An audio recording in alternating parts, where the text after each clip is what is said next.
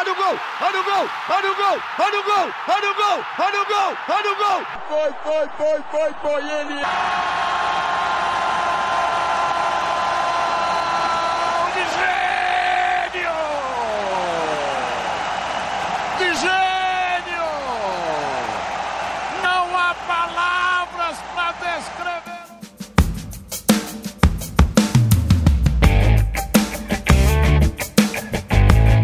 Fala pessoal, oitavo episódio do Talk Sports no ar. Hoje vamos falar de futebol, mais uma rodada da Libertadores finalizada. Conversaremos como foi o desempenho dos times brasileiros. Também teremos futebol feminino com vitória, tudo sobre o Brasileirão feminino e a Champions também. E fecharemos edição com e fecharemos esta edição comentando tudo dos jogos de ida da Champions League. Paris Saint-Germain perdeu para o Manchester City em casa e o jogo de ida entre Real Madrid e Chelsea foi 1 a 1. Para comentar tudo isso, estou hoje sem sempre com minha amiga Vitória Soares. Fala Pedro, fala ouvintes. Pois é, mais uma semana cheíssima de futebol, muitos jogos para acompanhar. A gente fica até meio perdido para acompanhar tudo, mas semanas de muitas decisões, principalmente na Champions, né? Como você falou, na Champions masculina, é, PSG se complicando em casa, né? E o Manchester City aí se dando muito bem e o Chelsea surpreendendo o Real Madrid lá na Espanha, né? Então uma semana muito movimentada, Libertadores com alguns times brasileiros aí, como Palmeiras, Flamengo aí, mostrando favoritismo. E no Brasileirão Feminino também o Corinthians aí, apesar de alguns jogos complicados, mostrando seu favoritismo também. Só queria falar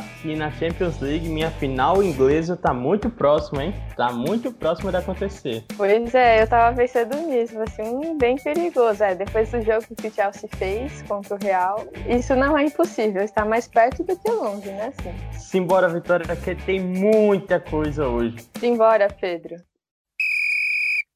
mais uma rodada da Libertadores finalizada e alguns times brasileiros mostraram toda sua força, né? O Flamengo goleou o União La Calera por 4 a 1 no Maracanã, logo na terça-feira, o primeiro jogo da rodada, e o time até que mostrou uma evolução. Realizou mais aquele perde e pressiona no ataque, o que fez com que o Flamengo fosse mais atuante no campo do União La Calera e também tivesse uma folga defensiva. O Flamengo não sofreu tanto. Apesar do time chileno ter ser bem organizado e trabalhar bem com a bola no pé, o Flamengo não sofreu tanto. No primeiro tempo, amassou o União La Calera, com destaques para o jogo do Arrascaeta, que mais uma vez, sensacional, deu um passe inacreditável para o Gabigol no primeiro gol, e ainda fez o segundo gol no contra-ataque, no primeiro contra-ataque que o Flamengo teve. O jogo do Everton Ribeiro também foi muito bem, e o Flamengo foi completamente dominante. No segundo tempo, o Flamengo voltou muito mal, cochilou cochilou no intervalo e o União La acabou indo para cima do, do time rubro-negro e conseguiu um gol. Só depois do gol que o Flamengo, opa, peraí, vamos, vamos voltar à programação normal. E quando voltou à programação normal, apareceram mais dois gols e o Flamengo venceu com uma enorme facilidade. O que no grupo da morte aí ficou, essa é uma vitória muito importante, porque agora o Flamengo tem seis pontos, vai enfrentar a LDU, podendo chegar a nove o que daria a situação muito confortável para o Flamengo, estaria praticamente classificado. Diferente do primeiro jogo contra o Vélez lá na Argentina, que o Flamengo sofreu muito, come começou o jogo perdendo, aí foi em busca da virada. Esse foi um jogo mais tranquilo, era um, o time chileno era é um dos, um dos times mais fracos, assim, né, do grupo do, do Flamengo, e o Flamengo jogando em casa tinha totais condições de ganhar do time chileno. O Rogério Ceni ele trocou a dupla de zaga, né, no jogo contra o Vélez, estava o Gustavo Henrique, que acabou falhando em um dos gols que o Flamengo Flamengo tomou. E aí, nos nesse jogo, gols. nos dois gols que o Flamengo tomou contra o time argentino. E aí, nesse jogo contra o União lá, Calera, o Rogério resolveu apostar no Bruno Viana e que deu muito certo. O Flamengo não sofreu tanto defensivamente como sofreu nos últimos jogos. Ali fez a dupla com o Ilharão e Bruno Viana. Uma opção do Rogério aí, deixando bem, assim, um pouco explícito de que Gustavo Henrique e Léo Pereira já não tem muito espaço nesse time, já não tem muito a confiança do Rogério Ceni e o Flamengo acho que aos poucos vai se acertando. O Flamengo, quando o Flamengo tem a bola e consegue jogar rápido, esse ataque, Arrascaeta, Everton Ribeiro, Gabigol e Bruno Henrique é poderoso, não tem quem segure esse time. Então, o Flamengo só precisa mesmo equilibrar, né? Tanto a defesa, não sofrer tanto como no segundo tempo, continuar com um ritmo intenso, né? Porque o Flamengo jogando em casa é, no segundo tempo poderia ter continuado controlado, não com o mesmo ritmo intenso do primeiro tempo, mas ter controlado mais o jogo, né? Não deixar o União ali ter marcado um gol e, e ainda ter esperanças de, sei lá, empatar o jogo. Mas aí depois o Rogério Senitro colocou o Vitinho e o Pedro, e o Pedro marcou um golaço, né? Com uma assistência do Vitinho que entrou e o Pedro foi lá e marcou um golaço. Como você fala, ele fede a gol. Pedro é impressionante. Pedro fede a gol. E é isso, o Flamengo, acho que o Rogério Ceni vai se acertando. Ele vai ali tentando acertar na, na zaga, né? A formação defensiva para tornar o time mais equilibrado. Mas o Flamengo nesse jogo mostrou que se mantém, que se tem o controle da bola, ele mantém um ritmo intenso, assim, de boa velocidade, tem tudo para passar tranquilamente aí nesse grupo sem maiores problemas. E o favorito aí, né? Para ganhar esse título, né? É, o, em relação ao Bruno Viana, ele, como você falou, ele largou gol na frente do Gustavo Henrique e do Léo Pereira. O Rogério ainda quer acreditar nesses dois jogadores, até porque a temporada é longa, então ele deve contar com eles em algum momento, principalmente quando você tem um jogador como o Rodrigo Caio que passa muito tempo fora por lesão. Então, em algum momento o Gustavo Henrique e o Léo Pereira vão fazer dupla de zaga, seja com o Bruno ou com o Ilharão. E também porque acho que, que os caras custaram grana, né, pro time. O, é. o Gustavo Henrique veio de, de graça, mas são investimentos salários. E o Léo Pereira, custou bastante grana ao, ao, time do Flamengo. Então ele tem que acreditar e o, a torcida tem que acreditar neles também. O Vitinho, você destacou, o Vitinho muito bem no jogo contra o Volta Redonda no final de semana. Vitinho tá, quem sabe, mostrando evolução depois de tanto tempo. E Pedro é Pedro, né? É o nome, Vitória, é o nome. Nome de artilheiro, de bom jogador. De craque. Pô, é isso, é isso. Pedro é Pedro.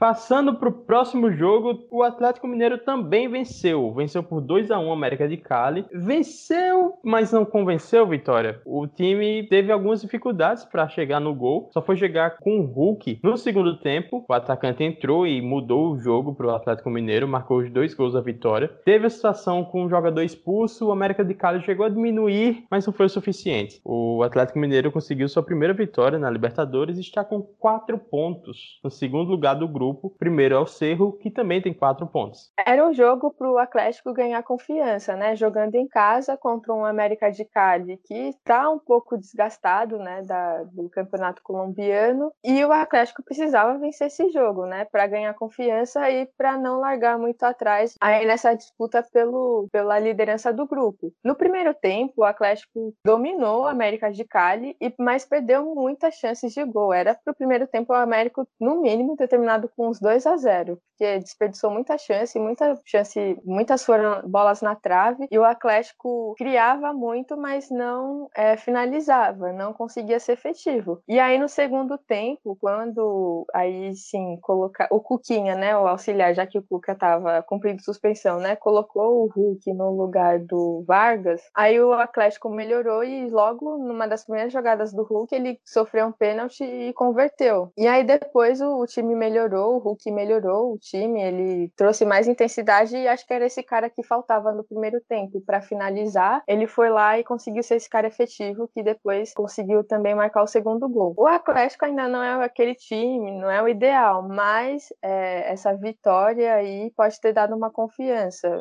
O Atlético ainda sofreu desnecessariamente, não precisava ter sofrido, ainda tomou um segundo gol e o Tietchan errou uma saída de bola sem necessidade. Não dá para cometer um erro desse. O América ainda tentou buscar uma reação, o Atlético sofreu sustos, aí teve o Natan expulso também, mas o Atlético conseguiu segurar e segurar a vitória. Foi de sofrimento? Foi, mas acho que o Atlético pode, tem totais condições de passar por esse grupo sem sofrer o que tem sofrido aí nos últimos jogos, assim. Tudo bem que com sofrimento é bem mais, a vitória fica um pouco mais legal, assim, heróica, assim, mas convenhamos que esse time do Atlético não precisa de tudo isso, né? Porque vai que numa dessas vacila e perde, né? Então o Atlético tem que tomar cuidado e ganhar confiança, né? E o Cuca acertar o time aí, né? Também. Você fala assim do sofrimento, glamorizando o sofrimento, Vitória, por conta é. do seu time. Não, Mas... o Corinthians é a história. Porque o seu time, o Corinthians do, do Caribe, o Corinthians de Tite, fez você acreditar que o sofrimento é, é a coisa mais fantástica do futebol.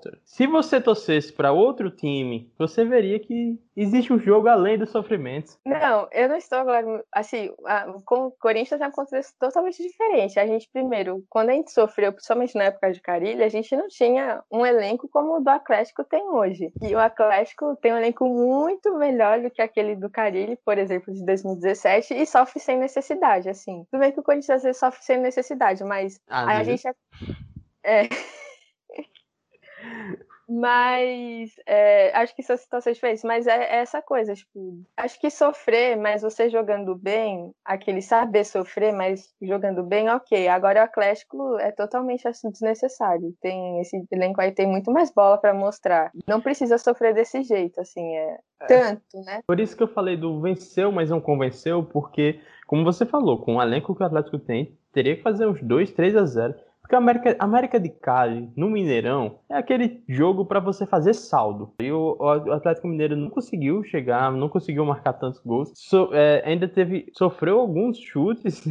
e aí, aquela questão do Hulk, o Hulk pediu sequências dos jogos para o Cuca, que ele merecia sequência para poder jogar bem. Aí eu fico me questionando se o Hulk tem razão, porque não que eu acho que o Hulk mereça essa sequência, mas o Atlético Mineiro é tão pobre de ideias que talvez, por que não? Tá ruim sem ele, mas eu acho que não tem como ficar pior com ele, né? É, acho que por isso que o Hulk acaba tendo um pouco de razão em impedir sequência de jogos. O Atlético Mineiro é tão pobre de ideias que de repente um cara com a qualidade do Hulk consegue fazer alguma coisa diferente. É, e ele chegou para ser esse cara que desequilibra, né? O Atlético investiu muita grana nele, investe também no salário. E assim, tudo bem no Campeonato Mineiro você não colocar ele, tudo bem, mas agora acho que em jogos como o da Libertadores, que perde essa coisa diferenciada e uma, um atacante mais decisivo, eu acho que você tem que apostar. Se você dá uma sequência aí de três jogos, você dá chances e o cara não mostra, aí sim, você tem total argumento para falar assim, não, eu dei três chances aí, ele não mostrou, então eu vou ter que fazer outros testes. Mas a questão é que o Cuca não deu essa sequência, né, pro, pro Hulk. E ele mostrou que foi decisivo. Quando o Atlético precisou desse cara que finalizava, ele foi lá e finalizou. E você falou aí de saldo de gols, vem do grupo aqui do Atlético Atlético rapidamente, o Atlético está empatado em segundo com o Cerro Portenho, e aí que o saldo de gols entra, né? Porque olhando o saldo de gols aqui, o Atlético tem o saldo de gol de 1, um, enquanto o Cerro Portenho tem é, o saldo de gol de 2. Então, assim, se o Atlético tivesse feito dois no primeiro tempo contra esse gol do América de Cali, ele estava na frente aí é, do, do Cerro Portenho. E o próximo jogo vai ser contra o Cerro Portenho e vai ser disputa direta. Então o Atlético precisa aí se atentar se quiser passar em primeiro, né? Precisa mostrar mais. É, terça-feira Atlético Mineiro e Cerro Portenho no Mineirão. O Atlético vai jogar duas vezes seguidas em casa. E ainda, né, fech... é, ainda fechando não, né? Ainda na super terça, né, que a gente só teve todos os brasileiros jogaram na terça-feira, né, uma penca de jogos na terça-feira. Perdi o Big tivemos... Brother. Pois é, eu nem sabia qual jogo assistir, não deu nem para fazer um olho no peixe e outro no gato, porque só dois olhos eram três jogos, não dá não dava para acompanhar tudo. Mas ainda, né, abrindo a rodada da, da terça-feira, tivemos o Internacional jogando em casa contra o Deportivo Tátira e o Inter goleou mais uma goleada aí por 4 a 0. O Inter jogando muito bem e conquistando sua primeira vitória depois de ter perdido lá na Bolívia é, pro Always Red. E uma vitória muito importante para o Inter, né, necessária para conseguir ganhar uma confiança no seu grupo e nessa Libertadores. É, exatamente Exatamente. O Inter aproveitou o time mais fraco do grupo para ter aquele jogo de confiança, o jogo de marcar saldo em casa no Beira Rio. O time do, no, do Ramires que ainda está se acertando, mas mostra um sinal, mostra evoluções a cada jogo, né? O Ramires muda completamente o jogo do Inter. O jogo do Abel Braga era um jogo mais reativo, bola longa, enquanto o do Ramires mais pos posicional. Então é um choque muito grande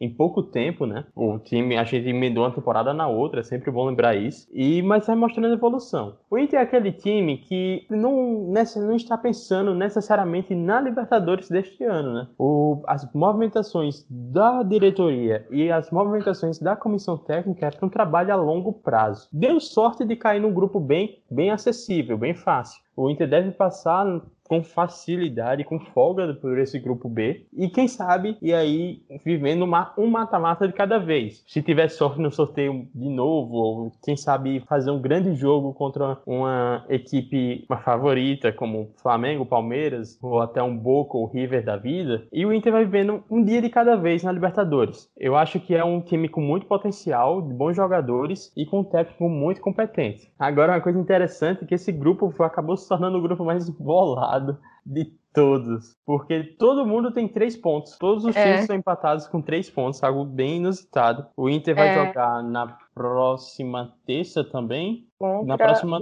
Não, na quarta contra o Olímpia, né? Embolou, né? Porque o Olímpia ganhou o, contra o Always Ready e aí conquistou três pontos, porque o Olímpia tinha perdido, né? No primeiro jogo. É, tinha perdido no primeiro jogo pro Deportivo, o Tátira, e o Tátira tinha ganhado do Olímpia, né? Obviamente. E aí embolou muito, né? Então, assim, ainda tá muito aberto. Qualquer um aí tem chances de se classificar. Mas acho que, assim, o Inter passa esse jogo contra o Olímpia também vai ser em casa. O Inter tem totais condições também de ganhar esse jogo. E é isso, como você falou, é um time que é a longo prazo, né? O Inter estava tentando fazer isso o ano passado com Kudê, só que não deu certo, né? Por questões de internas, né? De diretoria, ele acabou saindo. E aí o Inter acabou recorrendo ali meio que de última hora pro Abel Braga. Conseguiu a vaga, né? Na, na Libertadores, foi vice-campeão do Brasileirão. E aí, antes mesmo do Abel Braga sair, o, o Inter já estava contando aí com Miguel Angel Ramírez para tentar agora tocar desde o começo do ano, né? Do início da temporada, esse novo projeto a longo prazo. É como você falou, eu acho que essa Libertadores pro Inter vai ser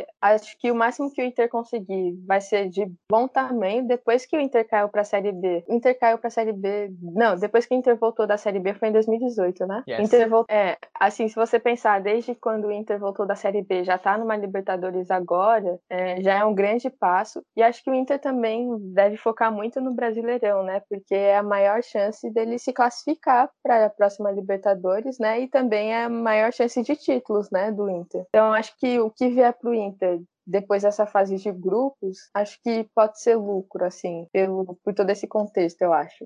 É, o Inter é um time que tá tentando arrumar a casa, não fazer muitas loucuras, para ter um, uma saúde financeira nível Flamengo e Palmeiras, o que é possível, e quem sabe aí nos próximos anos ficar junto com esses dois times e com o Atlético Mineiro é, em times mais ricos do país que pode faz, podem fazer mais investimentos e lutar por título nos próximos anos. O Palmeiras finalizando, finalizando não, é porque tanto jogo, tá vendo aí? O Palmeiras, iniciando a rodada das 9 horas, goleou o Independente Del Valle por 5 a 0. Quem olha o placar, não pensa que o Everton fez grandes defesas, né? O Palmeiras venceu o Del Valle na sua melhor tática, que é o jogo reativo, contra-ataque, a transição rápida. O Palmeiras aproveitou as falhas defensivas e a saída de e falhas na saída de bola do Del Valle para marcar 3 a 0 logo no primeiro tempo, não foi isso? Acho foi. que foi é, logo no primeiro tempo. E depois o Palmeiras fez o seu jogo, o jogo que mais gosta. Acabou terminando a partida com menos posse, menos chutes ao gol, mas uma, mais uma vez o Palmeiras foi um exemplo de efetividade no ataque. As bolas que chegaram entraram na rede, como foi nos melhor, no melhor Palmeiras do ano passado, naquele jogo contra o River Plate, por exemplo. É, muita gente criticando né, o Palmeiras, o Abel, o Ferreira, que acho uma loucura, porque o Palmeiras está com risco aí de ser é, eliminado do Paulistão, porque está jogando com o time C, e o Abel Ferreira tem aproveitado isso para treinar com o time principal, e o resultado veio aí. No que seria considerado um dos jogos mais difíceis, né, pelo que Independente Del Valle Vale, a forma como ele se classificou em cima do Grêmio, e por ser uma equipe que sempre complica para alguns brasileiros. Vídeo Flamengo aí, que, que lá no Equador sofreu um pouco, independente da Vale ser um jogo mais complicado para o Palmeiras. Só que o Abel, dentro da sua estratégia, é, acho que fez um dos melhores jogos do Palmeiras. Acho que até mesmo melhor que o jogo do título do, que o Palmeiras ganhou da Libertadores. Entrou com um esquema de três zagueiros, o que acho que ele não havia testado isso antes. Ele entrou aí com um esquema de três zagueiros. Eu não me é, lembro. Ele, ele jogou também com três zagueiros no, contra o Universitário também. Ele tá começando a testar esse esquema que acaba, liber, acaba você liberando mais. Você Ele entrou com o Vitor Luiz, com o Marcos Rocha, acaba liberando mais esses alas. E o meio de campo com Patrick de Paula e Danilo, é, os dois volantes se deram muito bem, foram muito bem no jogo. E deu muito certo. Patrick de Paula e Danilo jogaram muito bem. Rony, que cresceu demais com o Abel Ferreira, foi muito decisivo, né? Marcou dois gols e deu uma assistência. O Luiz Adriano, que depois de muito tempo voltou a marcar, foi o jogo perfeito do Palmeiras. No início, o Palmeiras adotou uma estratégia diferente do que adotou no primeiro, no segundo tempo, por exemplo. O Palmeiras foi lá, pressionou muito bem a saída de bola do, do Independente, uma marcação alta, né? Uma pressão alta e conseguiu fazer com que o time equatoriano errasse a saída de bola, que é sua, sua característica, né? Sair jogando, né? No chão e aproveitou os erros e, e foi muito efetivo. E aí no segundo tempo o Palmeiras adotou sua estratégia, né? De sempre. O Independente da Vale foi para cima para tentar o resultado e o Palmeiras aproveitou o contra-ataque, a velocidade e foi muito mais efetivo. É, eu acho que esse jogo também veio para mostrar que tipo, a torcida talvez não precise de tanto, sabe? É uma coisa que o Abel Ferreira vai ajustando, porque é um calendário muito pesado para o Palmeiras. Você tem Paulistão, Libertadores, logo mais vai ter o Brasileirão. E se você quer ir com o seu time titular 100% para Libertadores, você tem que treinar, ajustar e não ficar desgastando muito em um campeonato que você talvez não vai ter chances de ganhar, como o Paulistão, né? Então, acho que é paciência pro, pro Abel, assim, é, não é algo com esse calendário maluco, não é algo que vai, o time vai estar 100% em tudo, né? Assim, não, não é assim também. É, mas assim, viemos e convenhamos que o time B, C, D do Palmeiras teria competência e obrigação de passar da primeira fase do Paulista, né? É uma tarefa também é, muito difícil. Mas, não, mas também tem que considerar os outros times do grupo do Palmeiras que estão estão indo bem. O Mirassol, que, que, ganhou aí quase todos os jogos, se eu não me engano, e é o líder. E assim, o Palmeiras está com cabeça em Libertadores, jogou a Supercopa no começo, jogou a Recopa Sul-Americana, o Paulistão, diga, assim, convemos que o Paulistão não era prioridade do Palmeiras, acho que nessa não, temporada. Não, não é, mas o Palmeiras com o elenco que tem, com o time que tem, teria condições de passar tanto no Paulistão como na Libertadores, sim, com folga. Sim, é, é, tanto que assim, o Abel tem usado muitos meninos da base e ele pede por reforços, né? É, é uma questão, que... é uma questão. O Palmeiras precisa de reforços, o Abel quer um centroavante centroavante, quer bastante um centroavante, mas o time tá sonhando com a volta do Dudu, né? E o Palmeiras pode contar com essa volta aí do Dudu, né? Depende do, do Aldo, House, se eles vão comprar, né? Dudu, que já está bem perto do fim, né, dessa, do contrato para eles comprarem. E o Dudu não quer voltar, né? Ele não está muito interessado em voltar para o Palmeiras. Eu realmente acho que não, eu não acho que não vai dar muito certo. Acho que o Palmeiras também não pode contar só com isso também. Porque aí o Dudu é um salário muito alto, né? E aí o Palmeiras vai ter que ver quais jogadores vão sair, quais peças podem ser dispensadas ou emprestadas. E aí o Palmeiras tem que ver como vai fazer, né? Eu acho que só contar com o Dudu, não sei se seria uma boa aí pro Palmeiras também. É, o Palmeiras seria uma reserva aí para contratação de e contratações, salários de novos jogadores. E o time promete ir ao mercado também, né? É um time que não contratou ainda esse ano, quer buscar alguns reforços que o Abel Ferreira pede, acho que pode, pode agregar bastante, principalmente a vinda de um centroavante, né? Para esse jogo do Abel Ferreira, pode agregar bastante ao time do Palmeiras. O Dudu já seria uma questão, acho que é que você sonhar com aquele Dudu que deixou o Palmeiras. Será que é o, será que é o mesmo? Será que ele vai chegar aqui, não vai sofrer com o processo de, de adequação, readequação ao futebol brasileiro, ao calendário? E vai chegar e jogar toda a bola que joga, é uma questão um pouco complicada, até também por questões financeiras. Né? E o Palmeiras está com uma vida bem, bem fácil, fácil eu diria, não. O Palmeiras está com uma vida bem é. resolvida, resolvida, como o Flamengo está eh, no seu grupo da Libertadores. São seis pontos para o time Alviverde, que é líder do grupo, e vai jogar contra o Defensa e Justiça na Argentina no, na próxima terça-feira. Vencendo esse jogo, que já venceu este ano, né? No jogo de ida da Recopa, venceu o Defensa por 2 a 1 na Argentina Argentina, o Palmeiras chega a 9 e o Defensa estacionaria em segundo com 4 pontos. A vida do Palmeiras aí sim estaria bem fácil, bem tranquila. Agora, se o Palmeiras empatar, ainda fica tranquila, mas aí vai ficar só o Defensa vai ficar só um ponto do Palmeiras. E agora, mas se o Palmeiras perder, aí perde a liderança e, e depois vai precisar ganhar do do universitário de novo, né? Que aí vai, vamos ter a... É, não, vai não. vai ter que ganhar do Independente Del Vale lá no Equador, aí complica. Então, o Palmeiras tem que ganhar algum ponto nesse nesse jogo na Argentina. Acho que o Palmeiras tem se jogar o que jogou nesse jogo contra o Independente, tem como ganhar do time do defensa. Agora, se for o Palmeiras do Universitário? Do Universitário vai sofrer, porque vai ser meio parecido aquele Palmeiras que perdeu a, a Recopa pro, pro Defensa e Justiça, né? Então, o Palmeiras tem que manter o nível e tem que tentar matar o jogo no primeiro tempo, como fez contra o Independente. Se não, porque se chamar demais o Defensa e Justiça, pode ser que complique e, e aí pode perder ponto. Então, se o Palmeiras empatar, ainda tá bom, não complica a situação, né? Então, o Palmeiras tem que focar em ganhar pontos, não independente de empate ou, ou vitória, né? Tem que ganhar um pontinho aí, garantir esse pontinho fora.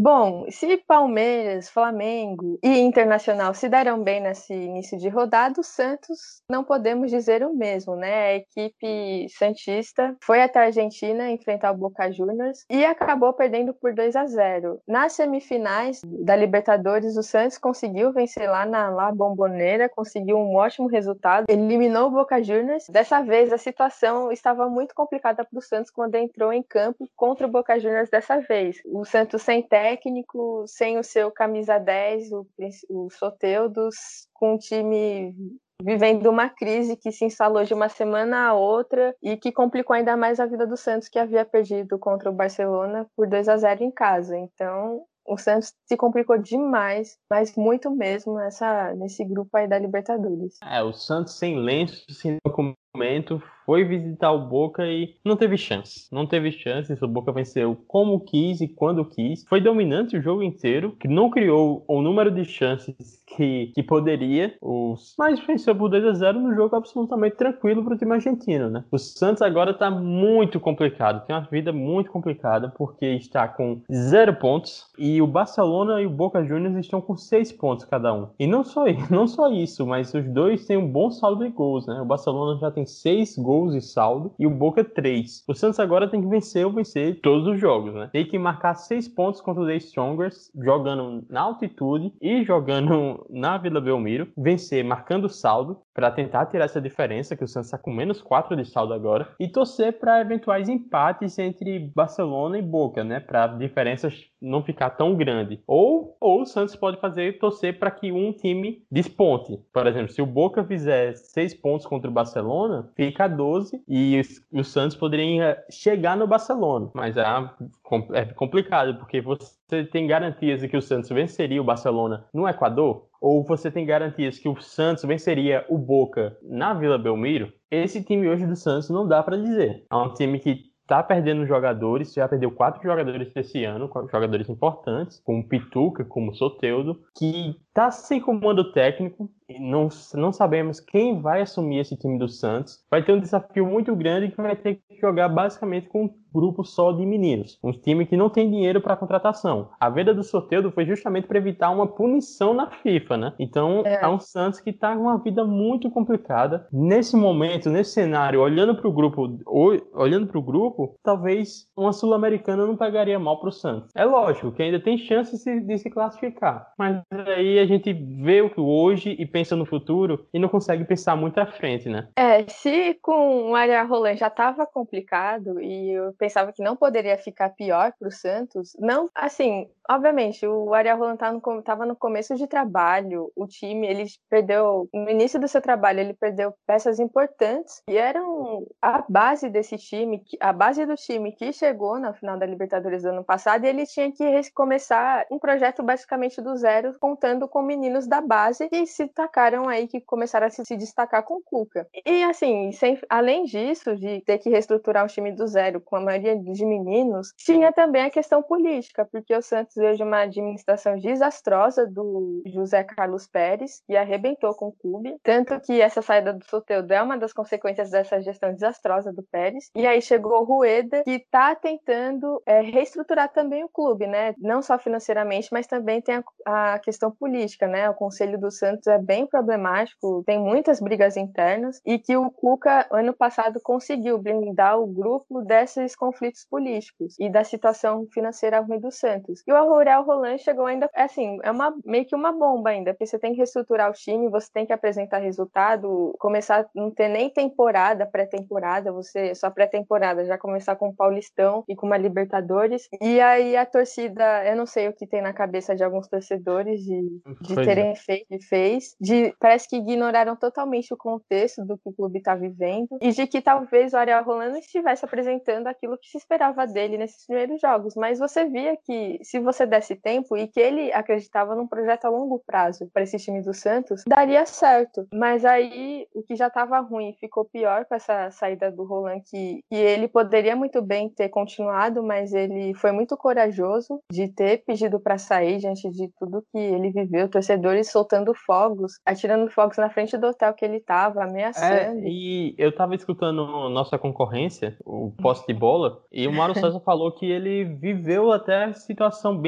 bem semelhante no Independente, no Independente, né? Quando treinou Independente na Argentina, que torcedores invadiram, invadirem a casa dele, questões de enfrentar, enfrentar essas milícias disfarçadas e torcidas, né? Então, a situação financeira, política, aliada a essa confusão que os torcedores arrumaram, o, time, o cara não tinha por que ficar aqui, né? Não estava nem recebendo salário. Então, assim, não tinha. Só se ele fosse muito apaixonado pelo trabalho dele, mas tudo tem um limite. É, sei lá, é muito triste você ver um time como o Santos, a história que tem, tá passando por isso e anos e anos aí seguidos de crises e que os resultados em campo é, disfarçaram muito. Com o São Paulo disfarçou a crise, né? O de Cucuca disfarçou a crise, mas chega uma hora que não dá mais tem uma hora que já deu, ou você começa de baixo, agora vamos arrumar, ou senão você vai tentar tapear essa crise com resultados em campo, vai levando com a barriga e chega uma hora que a bomba estoura. E acho que chegou a hora que a bomba estourou pro Santos. Acho que não tem mais como se agarrar nesse resultado em campo, que tem uma hora que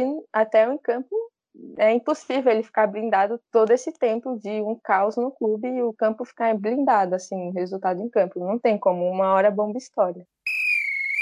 Vitória em termos de expectativa e realidade, eu acho que o Fluminense é um dos top 3 clubes brasileiros na Libertadores. Sim. Porque ninguém acreditava que o Fluminense teria um início tão bom como está tendo, né? É, empatou com o River 1 a 1 no Maracanã, empatou quando poderia e deveria ter vencido, e foi até a Colômbia vencer o Santa Fé. O Santa Fé é o clube mais fraco do, do grupo, é verdade, mas ainda assim, venceu o Santa Fé fora de casa, conseguiu três pontos importantes, os primeiros três pontos, numa mistura, numa química entre time de vovô e os garotos da base que ficou a mistura muito boa. Saiu logo na frente, logo no início, com uma jogada de um moleque de Xerém, o Kaique, que inclusive a gente tem que dar muito destaque para esse moleque, que já foi vendido para o City, né? Sim, City já foi, arrebatou ele já. O Fluminense, inclusive, quer tá estudando a parceria entre o grupo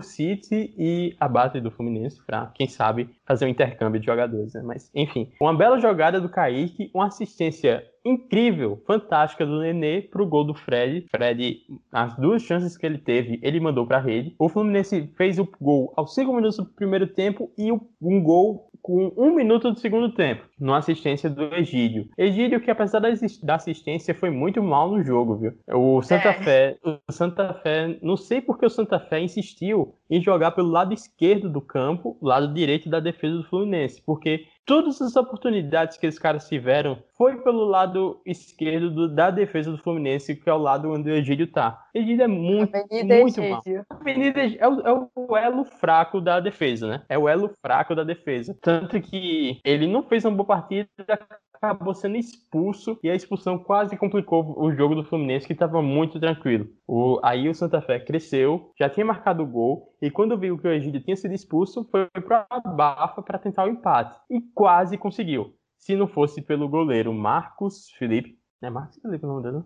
É que eu só quero, eu só quero chamar ele de Marcos André, não sei porquê. Se não fosse pelo goleiro Marcos Felipe, que salvou o Fluminense ali no final do jogo, teria saído com empate. Acho que o time que o, o time que o Roger montou é muito bom. E ainda tem alguns reforços, né? Casares, tem o Abel, que era do, do tem Inter. David Braz. Tem o David Braz. E tem um time titular que é ok, é bom, né? É, dentro da realidade do Fluminense é um time bem, bem, bem organizado, mas aí eu acho que tem a questão na lateral esquerda. Tem que resolver esse ponto fraco, é o elo fraco da defesa, tem que resolver essa lateral esquerda. Eu não sei se algum moleque da base também pode assumir essa titularidade. De repente, transformar um jogador de meio para lateral, um zagueiro, mas aí tem que ser uma questão que tem que ser resolvida, porque hoje você, um jogador como Egídio é tipo ter um Pará no time, né? Ele pode fazer grande, ele pode dar uma assistência, mas ele também pode entregar o jogo. É, o Egídio, os cruzeirenses e os palmeirenses acho que não sentem saudade dele, justamente por isso. É, é a Avenida Egídio que fica, ele ele não é, assim, ele não é um dos melhores laterais, ele sempre deixa muito espaço e acaba fazendo bobagens como essa. Ele, às vezes ele faz uma coisa muito, ele é esses dois extremos, né, como você falou, ou ele é muito bem ou ele é muito mal. E nesse jogo ele conseguiu ir muito bem, deu uma bela assistência pro segundo gol do Fred, mas depois fez uma bobagem, foi expulso e prejudicou o time. Então, o Egídio não é confiável, nunca foi muito confiável. É, o, é uma coisa que o Roger tem que se pensar, porque assim, o Fluminense jogou com espírito Libertadores, né? Espírito de sangue no olho e guerreiro e até o final, um jogo bem característico de Libertadores mesmo, com um sufoco até o fim, mas conseguiu fazer um bom jogo, né? O Fluminense conseguiu controlar o jogo, é um time, acho que essa base que o Odair deixou, né, no time do Fluminense ainda tem alguma coisa. Quando o Odair é, saiu do time, o auxiliar, né, o, Mar, o Marcão, continuou com o trabalho do, do Odair Helma, e o Roger Machado tem um estilo parecido, né? Com, pois é. com esse do Odair. Então, querendo ou não, não foi uma perda, assim.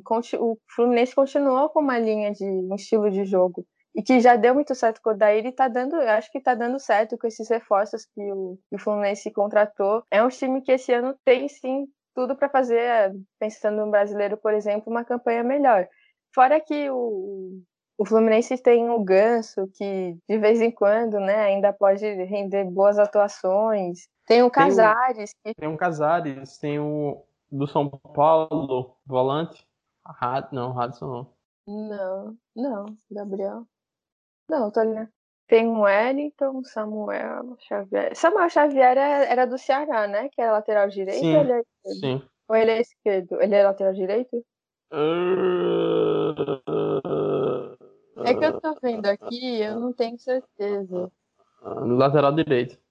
É, o Fluminense tem um, um, bom banco de reservas, tem muitos jogadores experientes, como o Ganso. Agora chegou o Casares, que se resolver jogar bola, vai acrescentar muito ao time. Eu não sei se ele poderia entrar como lateral esquerdo, porque acho que não. Aí fugiria um pouco da característica dele, mas que ajuda muito também. E aí o Fluminense tá surpreendendo, né? De aos poucos, aos poucos, vai chegando aí, tá na liderança do. Ai, droga, pra carregar aqui a tabela. Hudson. Sim, Hudson. Hudson é porque é que ele não tá no. Pelo menos dos, dos que estão relacionados aqui do banco, não tá, não. Não, não tava não, realmente, mas ele ele tá no time. E o Fluminense aí de poucos a, de pouco em pouco, né? Comendo aí pelas beiradas, tá na liderança do grupo, tá empatado com o River Plate que ganhou do Junior Barranquilha. E aí, a, é, o próximo jogo do Fluminense é contra o Junior Barranquilha lá na Colômbia vai ser um jogo complicado também. O Junior Barranquilla não vem muito bem, né? Conta aí com o Borja, né? Que marcou ontem até, né? O Borja contra o River. Mas eu acho que o Fluminense pode surpreender. Eu achava que o Fluminense poderia passar em segundo, mas se conquistar mais um ponto fora, aí pode ser que o Fluminense surpreenda e imagina o Fluminense passar em primeiro desbancando o River Plate. Eu não duvido, viu? Não estou duvidando desse time aí, que mostrou que tem muita, além de ser um time que tem uma proposta definida de jogo, né? Continua essa continuidade, é um time com essa mistura de mais velhos com jogadores mais novos que também são experientes por toda a rodagem, por exemplo, teve no brasileiro. É um time que tá maduro e que mostrou que está preparado para essa Libertadores, está com esse espírito aí de Libertadores, né? de raça, de muita raça, de muita força que às vezes precisa, né? Não tantas vezes técnica, mas só raça que precisa. Eu acho que o Fluminense aí pode surpreender, viu? Um passo de cada vez aí. vamos. É, vamos um só... passo de cada vez. É. Continue comigo pelas beiradas, Fluminense, que quem sabe aí chegar longe.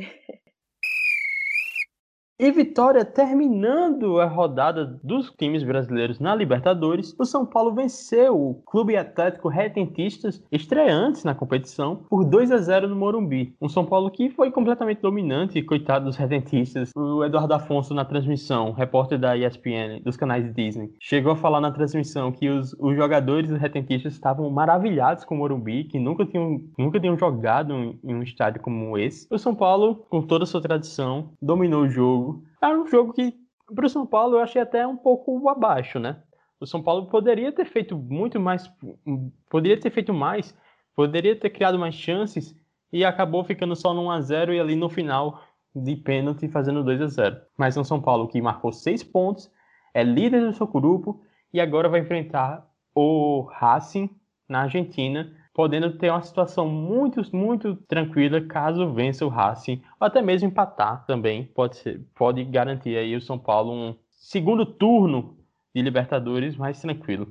Então, o São Paulo, é, em comparação ao, ao que fez né, no primeiro jogo contra o Sport Cristal, é, foi abaixo mesmo, né? Apesar de ter ganhado de 2 a 0 é, pelo time do Rentistas é, ser um time muito novo, né? O técnico novo, os jogadores são, eram muito jovens. O São Paulo não foi uma vitória tranquila, né? O, o Rentistas não vendeu essa derrota fácil, foi um time que deu trabalho para o São Paulo. Até mesmo quando o São Paulo, São Paulo não, até mesmo quando o Rentistas teve um jogador expulso, teve um momento que o Rentistas quase marcou um gol de empate ali numa cobrança de falta que o Thiago Volpe tirou muito bem. O Rentistas ainda, mesmo com um jogador a menos, incomodou o São Paulo e o São Paulo, é mesmo tendo controle de jogo, não conseguia matar o jogo, né? Conseguiu uma vantagem que desse mais tranquilidade, né? E aí o São Paulo teve o jogo controlado, não passou muitos sufocos, mas poderia ter tido uma vantagem maior do que teve, por exemplo, contra o jogo do contra o Sport Cristal. É um destaque para o jogo do Daniel Alves que jogando pela lateral, tá jogando, tá rendendo muito mais do que ele rendia pelo meio de campo, jogando muito. É, a chegada do Benítez no São Paulo ajudou muito o Daniel Alves, porque o Daniel Alves não vai precisar ser esse cara de meio, né? E aí ele vai poder agora jogar na lateral, né? Que é a posição que ele rende mais. E, e ele tá jogando muito. O Pablo também voltou a jogar muito bem agora, né? Com o Crespo. E esse time, apesar de não ter tido um jogo fácil, ele não se complicou muito na defesa, não deu muitas oportunidades para o time uruguaio marcar um gol. Então foi um jogo assim bom para o São Paulo. De, do, da dificuldade assim, que acho que foi mais do que se esperava, foi um bom um ótimo resultado para o São Paulo. E na defesa teve a estreia como titular do Miranda, né? Será que o garoto sentiu a pressão de jogar na Libertadores? Um garoto. acho que é, o garotão, né, que chegando aí a nova promessa do São Paulo, será que vem aí Miranda?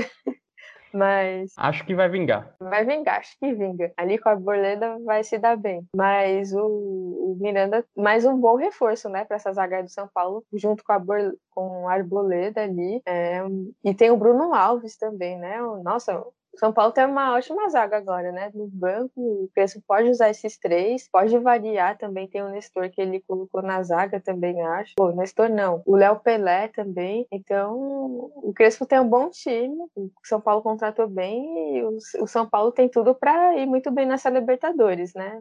Elenco e treinador para isso tem. E uma coisa que eu fiquei pensando, coitado do narrador, porque um jogo com Bruno Alves e com Miranda é complicado, viu? Os dois são parecidos. Um, um, usa camisa 3, o outro 33, então é complicado de você, você distinguir quem é, é quem. Os, os, dois são carecas, né? Então, para você saber qual é a, a careca de quem também, não é muito fácil. E essa foi a rodada dos brasileiros na Libertadores. Agora vamos falar do Campeonato Brasileiro Feminino e da Champions Feminina, que guardou ótimas emoções. É isso aí, vamos lá. E agora vamos para o Minuto Futebol Feminino com Vitória Soares. Vitória, conta aí o que aconteceu da semana passada para cá, de mais importante, né? porque aconteceu muita coisa, do brasileiro do futebol feminino, né? Os Corinthians já disparou, já abriu cinco pontos de vantagem em relação ao segundo colocado, que é o Palmeiras, e a luta pela segunda colocação tá intensa, né? Do Palmeiras, que é o segundo, até o Internacional, que é o sétimo, estão todos com sete pontos. Pois é, já estamos aí praticamente encerrando o, quando esse podcast for ao ar, acredito que a quarta rodada já estará encerrada. É, já estaremos aí caminhando para a quinta rodada, né? Um terço do campeonato aí já se foi. E tá bem equilibrado, assim, era o que se esperava, né? Bom, o Corinthians, mesmo tendo jogos complicados, consegue ganhar bem. É um time que é o que todo mundo está cansado de ver de falar, que é um dos melhores times do Brasil, tanto pelo comando do Arthur Elias, o time que é muito bem treinado e que conta com ótimas jogadoras, mesmo tendo jogos mais um pouco mais complicados, que o Corinthians enfrenta um pouco de dificuldade para marcar, quando marca o primeiro gol, depois que marca o primeiro gol, o Corinthians tem o controle do jogo e, e consegue marcar mais gols. Venceu bem do Botafogo, é, por 3 a 1 na terceira rodada. Destaque para no fim do jogo a Crivellari teve que dar uma de goleira, porque a Tainá acabou, infelizmente, se machucando.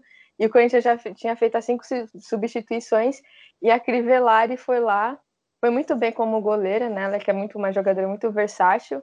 E, e impediu que o Botafogo ainda marcasse o segundo gol, né? E aí o Corinthians poderia ter vencido por 3 a 2 né? Um pouco mais apertado.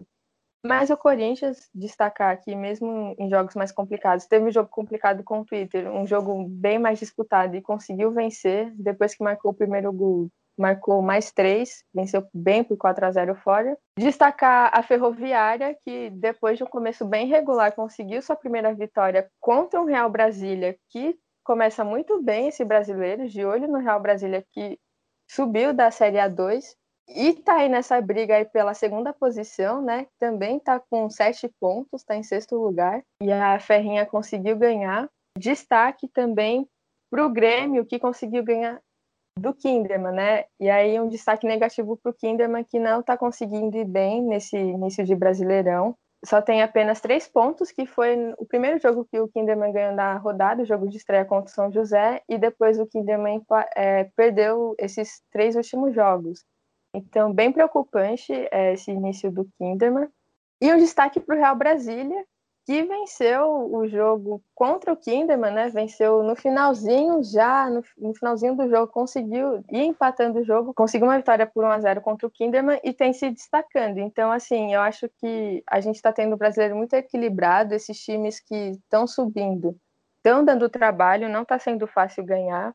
É, o São Paulo também, que veio muito bem, está conseguindo ter bons resultados depois do jogo contra o Grêmio, está conseguindo aí se virar bem, jogando bem. E também destaque, acho que também destaque negativo para o Flamengo, que só tem dois pontos, não vem muito bem aí no brasileiro.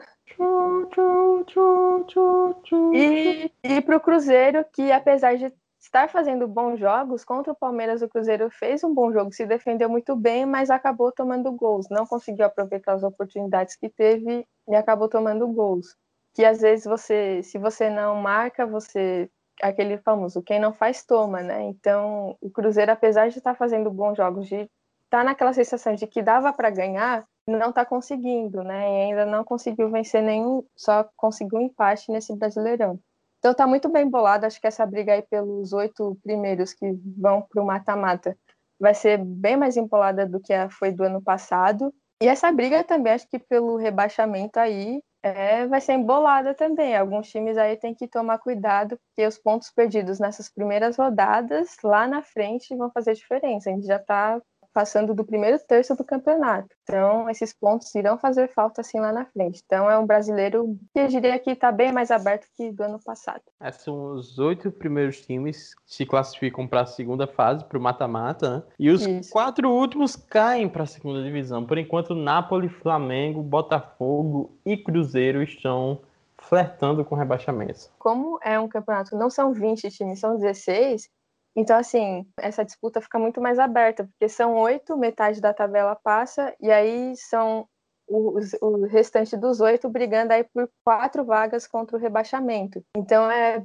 bem apertada essa briga também, né? Contra o rebaixamento. São muitas vagas para rebaixamento para poucos times, se você comparar com o masculino, por exemplo, né? Que são 20 times para quatro vagas né, de rebaixamento. Exatamente. E Vitória também tivemos no final de semana os jogos de ida da Champions Feminina, né? Com a transmissão do app do, e da ESPN aqui é. para o Brasil ou para o Piratex, caso você tenha feito aproveitado. É. Não recomendamos, mas também não, eu não julgo ninguém não, porque a transição do app da ESPN estava uma porcaria, para falar o mínimo. É. no primeiro jogo, o Paris Saint-Germain empatou com o Barcelona por 1 a 1 jogo em Paris.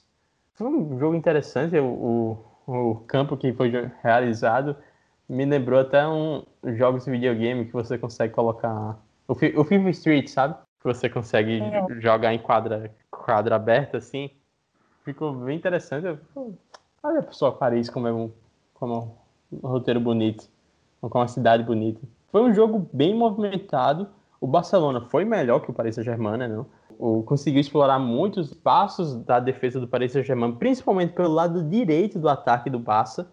O Paris Saint-Germain ficou no lucro, Vitória? Um a um acabou sendo um bom resultado ou não é nada para se comemorar? Assim, se for olhar, acho que o empate seria justo, qualquer empate seria justo para as duas equipes. O PSG, no primeiro tempo, conseguiu é, ser melhor, perdeu duas chances de gols com a Catoto, que o Barcelona errou na saída de bola. Não pode perder aqueles gols também.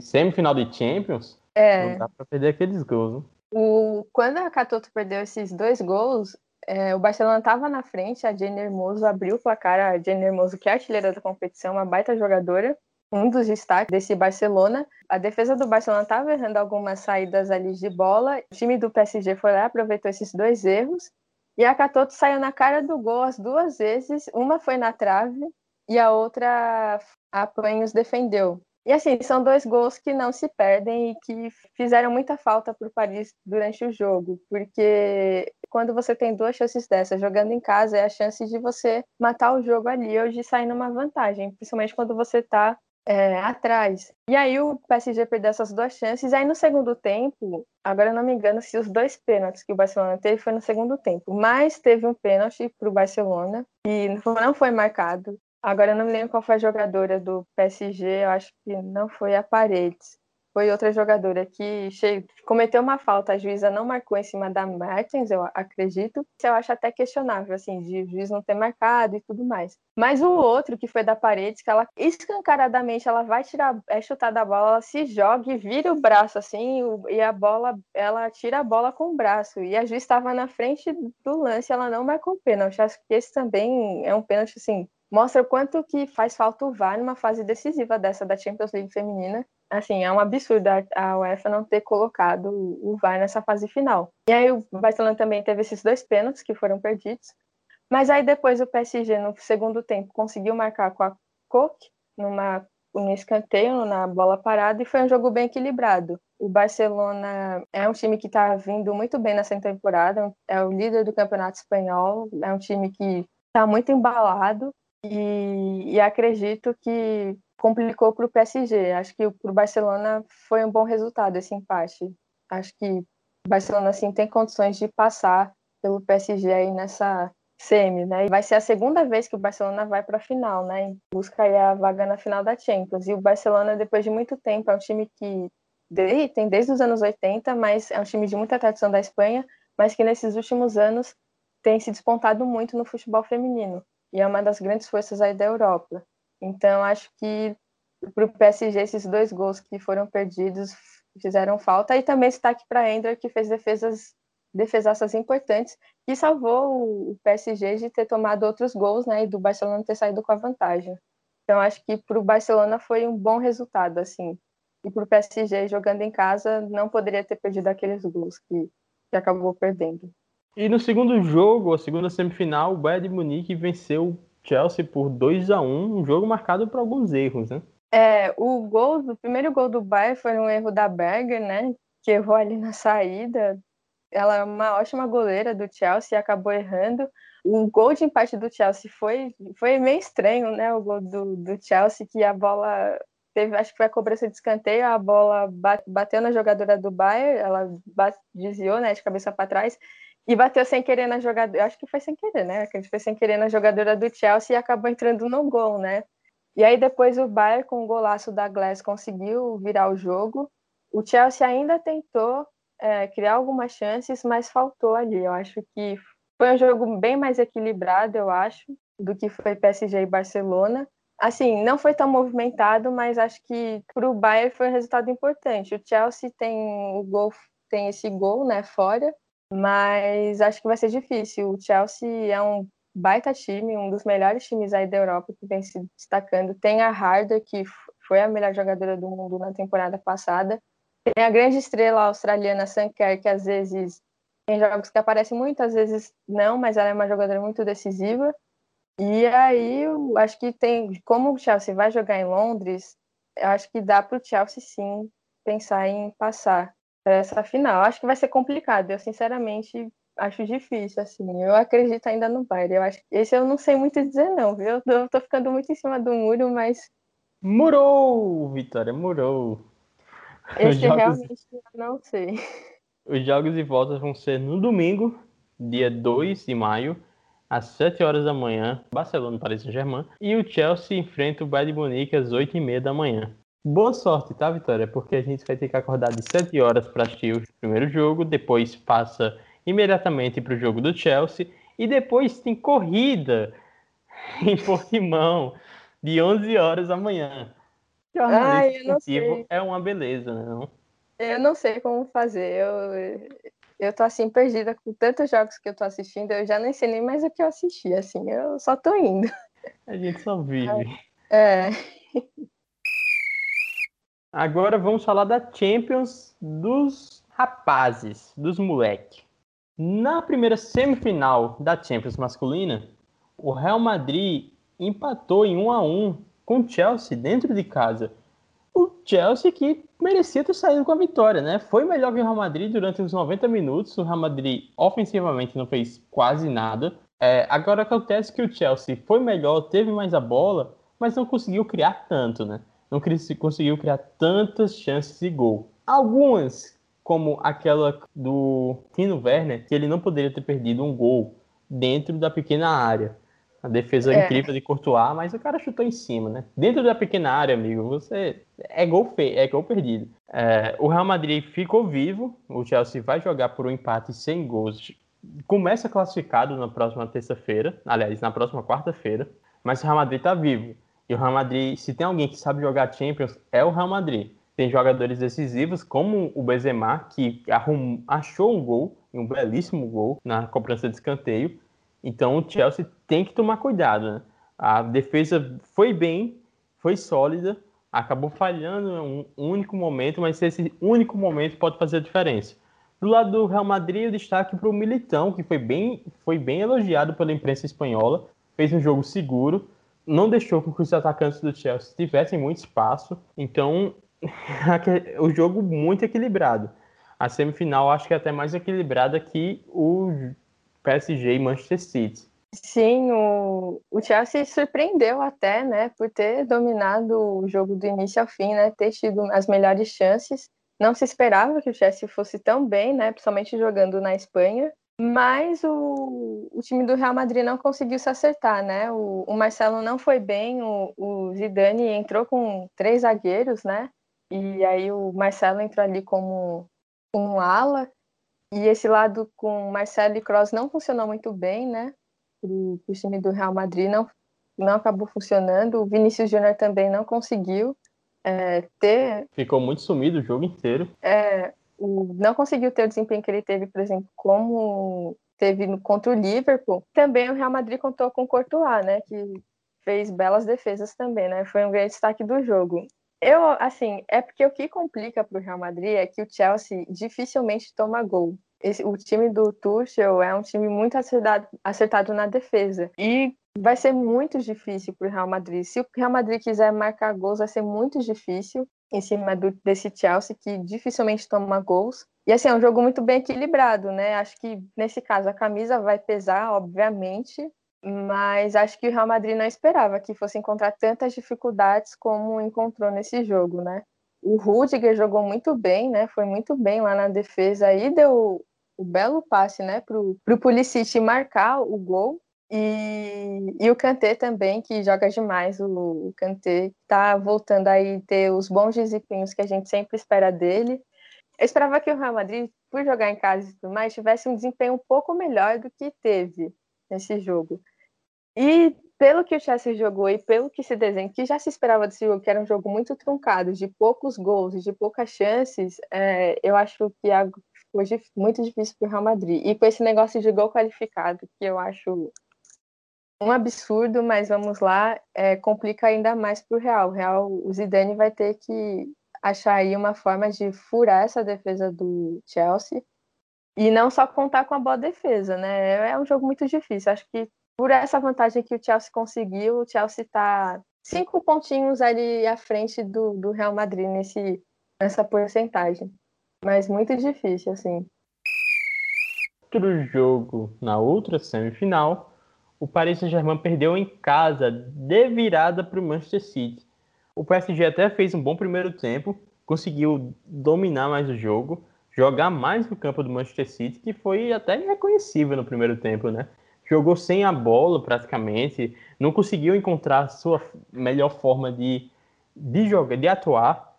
Tentou jogar naquela correria que não é característica do Manchester City. Primeiro tempo, Paris foi melhor, mas também, como o Chelsea não criou tanto que justificasse o maior número de gols. Fez um gol com o Marquinhos, Marquinhos que é inacreditável de decisivo, mais uma vez marcando gol em mata-mata da Champions.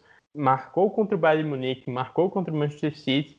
É um dos três jogadores que mais, um dos um, três jogadores que, mar, que marcaram de forma consecutiva em mata-matas, em fases diferentes mata-mata. O outro é Cristiano Ronaldo e o terceiro é Griezmann. Neymar fez um bom primeiro tempo, junto com o Di Maria. Os dois foram muito bem. Di Maria jogou um absurdo o jogo inteiro, até o momento que ele teve que sair. Mas no segundo tempo, o Manchester City ficou com a bola no pé e jogou o que sabe jogar. Neymar acabou sumindo, foi muito mal no segundo tempo. O Mbappé foi um ponto fora da curva, assim, destoou muito do trio de ataque. E o City começou a pressionar Paris Saint-Germain, pressionar o Paris Saint-Germain. Se a gente falou no podcast passado da Champions que o City não pode, não poderia desperdiçar chances de gol, porque assim não passaria do Paris Saint-Germain. Dessa vez não desperdiçou, né? Aproveitou os erros do Paris Saint-Germain e marcou seus dois gols.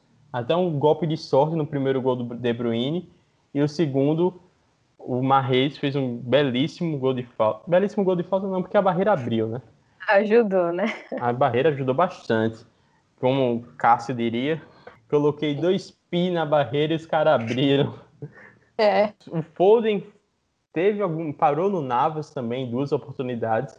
Mas o City se mostrou, quando jogou o que sabe jogar, se mostrou superior para o Germain, né? É, o PSG foi muito intenso, né, no primeiro tempo, tomando ali a, o controle do jogo, muito rápido, bem tenso, e o City bem perdido, né, sem saber muito o que fazer. Acho que o City não esperava que o PSG fosse tão intenso.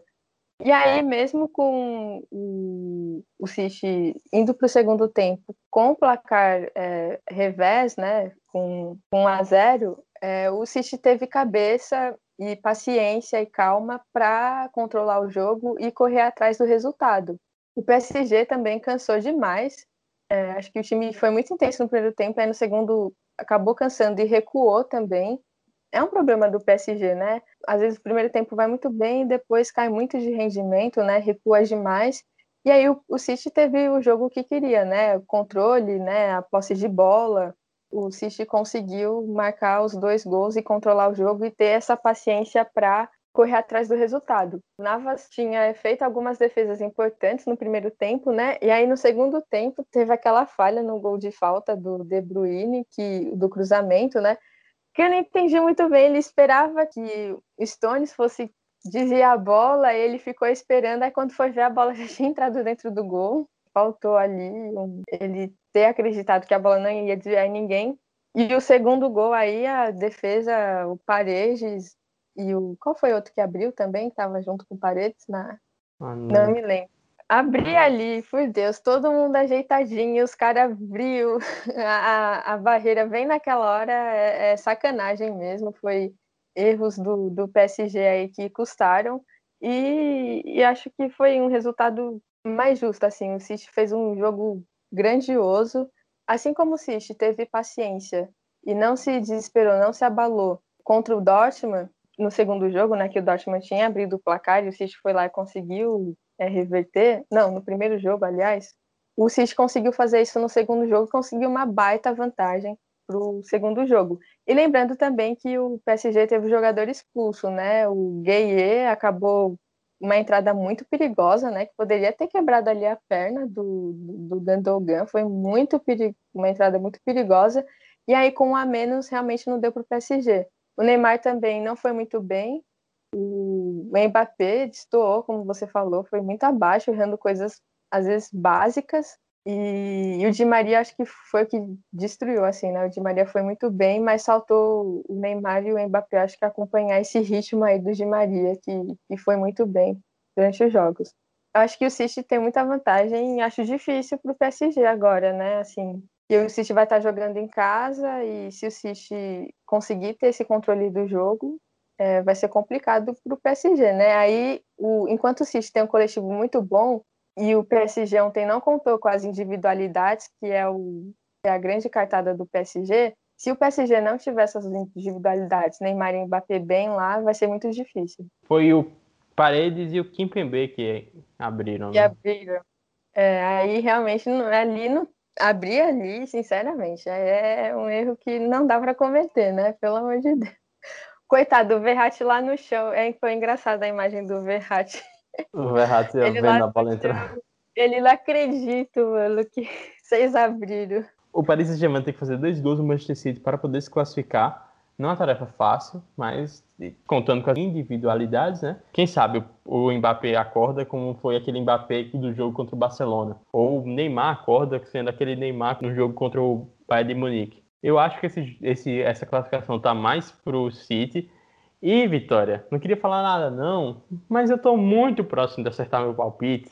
Final inglesa. E vai ser, eu digo mais, já vou antecipar aqui o campeão. Manchester City, campeão pela primeira vez. Olha só, eu, eu vou continuar ainda acreditando no Real Madrid. É, acho que a camisa vai pesar, ainda acredito, acredito no Real Madrid, vou continuar firme na minha convicção. E acredito que e vou continuar minha convicção, já que a final vai ser Real e City, e o City vai ganhar. Aí acho que a final mesmo. E o jogo Paris Saint-Germain e Manchester City não foi só uma disputa pela vaga na final da Champions, né? Foi uma disputa por Lionel Messi. Uhum. O Paris Saint-Germain fez uma proposta, Marcelo Beckler falou na transmissão do TNT.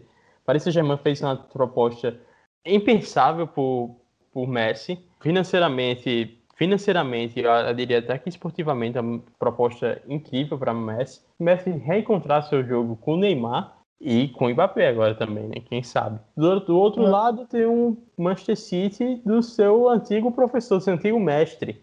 Ele poderia reencontrar o Pep Guardiola e jogar uma Premier League, que é uma liga que ele ainda não de maior nível do campeonato europeu, e ele não jogou, né? Passou esse tempo todo na Liga, que apesar de ser uma liga bem interessante, não é, não tem o mesmo peso, a mesma, esse mesmo desafio da Premier League.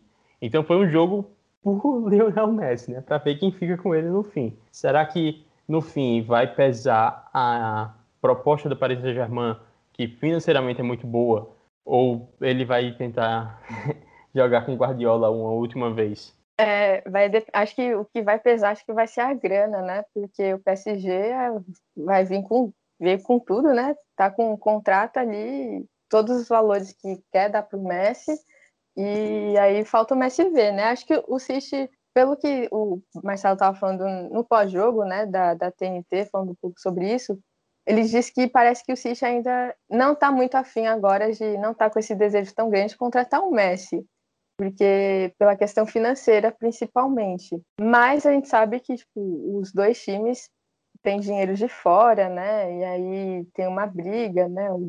Pode ser que o City aí venha conseguir investimento de alguma coisa, né? E também entre com um valor aí que supere o do, do PSG, né? Vai muito do que o Messi quer, né? O projeto, se ele vai levar em consideração o dinheiro ou o projeto, né, de futebol. Pois é, eu acho que ele vai acabar indo para o Paris Saint-Germain, até porque o dono do Paris Saint-Germain, amigo, é dono de um país. Então, é, é... dinheiro é o que não falta. É. E o, e o projeto do PSG, ele vai ter Neymar, Mbappé, Sim, vai ficar um super time, acho que. O Paris Saint-Germain, que já foi para a final da temporada passada, tá na semifinal da Champions, pode ir à final mais uma vez. É um time que se mostra em primeiro patamar na Europa. Por muito tempo teve um baita elenco, mas nunca um super um baita time, né? Era sempre um bom elenco e um time fraco. Agora o Paris Saint-Germain parece estar unindo as duas coisas. Né? É, e o City não tem tantas estrelas como agora tem o PSG, né? Então acho que pesar também, né? É isso aí, Vitória. E encerramos nosso longuíssimo Talk Sports desta semana. É. Voltaremos na segunda-feira, ou não. voltaremos, voltaremos para falar de Fórmula 1 na semana que vem e falaremos mais uma vez de futebol durante a semana seguinte. Vai ter rodada da Libertadores, futebol feminino, Champions feminina, Champions masculina. Ah, mas é, vai uma pancada aí de jogos. Ah, meu Deus. A gente que lute. A gente que lute. Nosso próximo encontro é para falar do GP de Pokémon. Então é isso aí. Tchau, pessoal. Tchau, Vitória. Até a próxima. Tchau, pessoal. Tchau, Pedro. Um grande prazer estar aqui e um grande abraço. Abraços.